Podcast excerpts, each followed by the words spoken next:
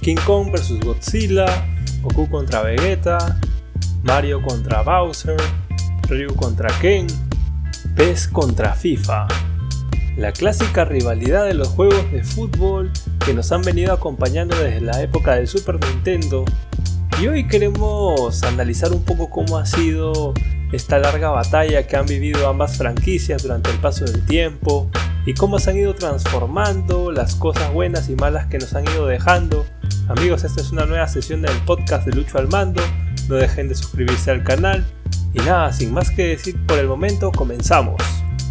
Allá en la época del Super Nintendo, cuando la empresa Konami todavía se dedicaba a desarrollar videojuegos, trabajaba con una serie de juegos llamada International Superstar Soccer. Era una gran saga que tenía una jugabilidad bastante rápida, sprites increíbles, un movimiento fluido y un control muy acertado. Y luego por otro lado teníamos una saga llamada FIFA de la empresa Electronic Arts, que si bien es cierto intentaba competir contra esta saga de Konami, lo hacía con mucho menor éxito a pesar de contar con más equipos. Esta había sido una constante bastante repetitiva, y por ello es que llevaba a los fans a decantarse normalmente por la saga de Konami, esto es algo que no cambió en la época de los 32 y 64 bits.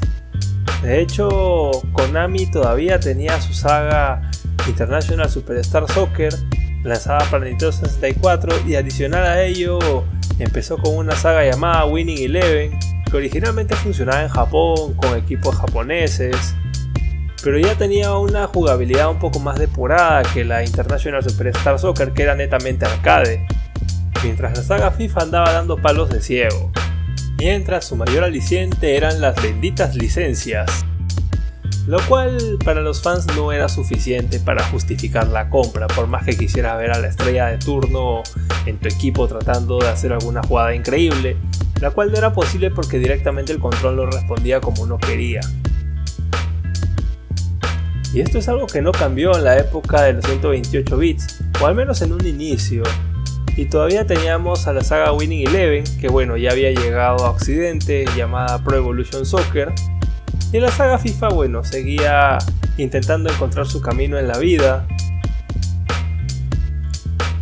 Hasta aquí queda bastante claro que la saga de Konami había tenido bastante éxito, mientras la saga de FIFA a duras penas le alcanzaba para sostenerse.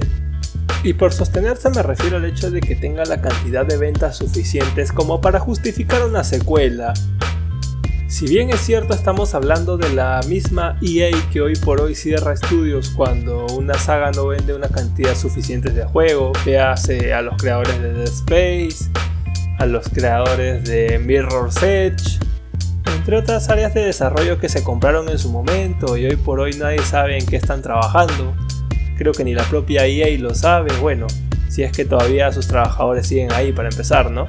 Pero hay que darse cuenta que para entonces FIFA debió haber vendido lo suficiente como para que justifique mantenerse viva, ¿no? Entonces no creo que lo haya hecho tan mal hasta aquí.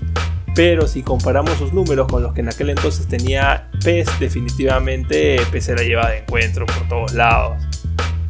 Pero si hay algo bueno que tuvo EA y tiene hasta el momento y seguramente seguirá teniendo es su capacidad de reconocer cuando una franquicia vende y sacarle todo el partido posible. Esto le ha permitido mantenerse con muy buenos números en el mercado, considerándose una de las empresas más poderosas del sector, y por ello su capacidad de adquirir empresas y franquicias de renombre en el momento. ¿A qué he querido llegar con toda esta explicación tan larga? Pues tiene una sencilla razón. Sucede que en el año 2009-2010 hubo un momento de quiebre entre ambas franquicias. ¿Y qué sucedió? Konami durante ese intervalo de tiempo tuvo un cambio administrativo bastante fuerte y con ello tuvo una fuga de talentos en varias áreas. Como se imaginarán, bastantes miembros del team de PES se retiró de la empresa e EA en su momento de gloria no dudó ni un instante en aprovechar en contratarlos. Es algo así como el jeque que compró el Paris Saint Germain y empezó a comprar figuras por todos lados. Y ahí vio una oportunidad enorme de darle un boost a su franquicia bastante grande. repercutiendo no solo en la calidad del producto, sino también a nivel de prensa, ya que en aquel entonces, en las versiones posteriores a esta contratación, empezaron a hablar del cambio de jugabilidad que había sufrido la saga y lo mucho que se parecía a las versiones de PES de la época del PlayStation 2. Es algo que seguramente muchos notarán si es que tienes la oportunidad de ponerte a los mandos de una y otra saga, ¿no? Te darás cuenta que hoy por hoy la saga FIFA tiene una jugabilidad bastante más rápida, más vertiginosa, mientras que la saga de Konami fue yendo una vertiente un poquito más simuladora, por no decir bastante, cambiando mucho en el proceso la jugabilidad que tanto la había caracterizado. Hasta aquí entonces hablábamos de una pelea que si antes era dispareja por un tema netamente jugable, esto ya no era un plus para Konami que se había caracterizado por hacer grandes juegos con el paso del tiempo. Y por si eso no era suficiente empezó a aparecer un problemita que poco a poco se fue atenuando con el paso del tiempo. El dichoso problema de las licencias.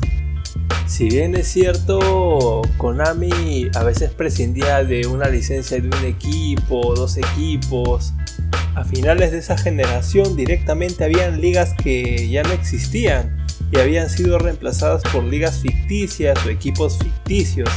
Sin ir más lejos, ¿quién no se acuerda del equipo Man Red reemplazando al Manchester United? El Man Blue creo que reemplazaba al Chelsea, honestamente ya no me acuerdo, pero era una cosa bien graciosa. Menos mal que mantenían a los jugadores, ¿no? No era como en el i64 donde directamente los jugadores ni existían, pero bueno, es otra historia, ¿no? Y ahí EA jugó bastante bien sus cartas, ya que si antes solo pagaba por una licencia para atender a todos los equipos, ahora también pagaba por tener la exclusividad. Entonces eso hacía que Konami ya no pudiera adquirir ciertas licencias, y no le quedó de otra que buscar otras ligas que licenciar u otros campeonatos que le pudieran dar acceso a ciertos equipos que no podía acceder de manera individual. Sin ir más lejos, PES ya no cuenta con el Real Madrid, sino tiene un equipo inventado que se llama Madrid Chamartín B.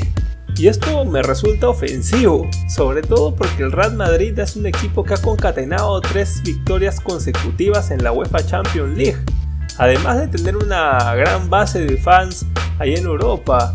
Entonces directamente el que no aparezca un equipo con tantos logros obviamente inclina mucho la balanza a favor de FIFA y yo si fuera un fanático acérrimo creo que eso decantaría la balanza a la hora de elegir qué título de fútbol comprar. Pero bueno, tampoco quiero decir que PES no haya intentado revertir esta situación. Sin ir más lejos, PES ha estado tratando de adquirir licencias sudamericanas aun cuando en Sudamérica el índice de piratería es bastante alto.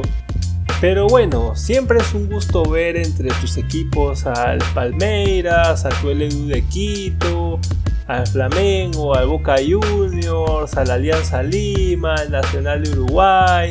Y perdón si es que me estoy dejando a los rivales de estos equipos, pero es que son tantos la verdad que uno se pierde. Y bueno, para no perderme en una pelea encarnizada entre mi equipo es mejor que el tuyo, ya para terminar la idea, puedo concluir sin miedo a equivocarme que la saga de Konami ha ido evolucionando bastante a nivel jugable con el paso del tiempo y siempre había partido de una posición bastante favorable comparado con su competencia. Pero EA, como el monstruo que es y en el que se ha convertido, tuvo la oportunidad de darle una vuelta a la situación de manera gradual Considero que los dos puntos de quiebre donde le dio la vuelta a todo este asunto fue al tema de la compra de los desarrolladores de Konami, lo cual le dio una jugabilidad muy distinta a la saga, equiparándolo a nivel de calidad. Y el tema de las licencias, donde directamente se genera bastante disrupción entre los usuarios, ya que al no encontrar a mi equipo favorito, es más fácil ir donde la competencia y buscarlo. Y ahora, echando una vista al futuro, Hoy por hoy el modelo de PES ha cambiado, ahora es un juego actualizable, un juego de servicio, mientras FIFA mantiene su modo tradicional. No sabemos si esta jugada a PES le va a funcionar, al menos para que pueda plantarle cara a FIFA en los próximos años. Personalmente considero que es bueno que esto suceda ya que si tuviéramos solamente una empresa que nos vende este tipo de juegos, imagínase todos los atropellos que cometerían contra los usuarios. Entonces, siempre tiene que haber un balance en este tipo de competiciones. Y como siempre digo, en una sana competición entre empresas, el que sale más beneficiado siempre será el usuario. Y bueno amigos, gracias por estar conmigo durante esta sesión. Eh, no olviden suscribirse en el canal. También recuerden que en la parte de arriba a la izquierda está el enlace de Twitch. Ahora también estamos implementando un canal de Twitter, Instagram. Todos estos enlaces lo pueden encontrar en la descripción y en el banner del canal. Bueno, eso ha sido todo por hoy. Gracias por haberme acompañado y ya nos estamos viendo. Que tengan un buen día.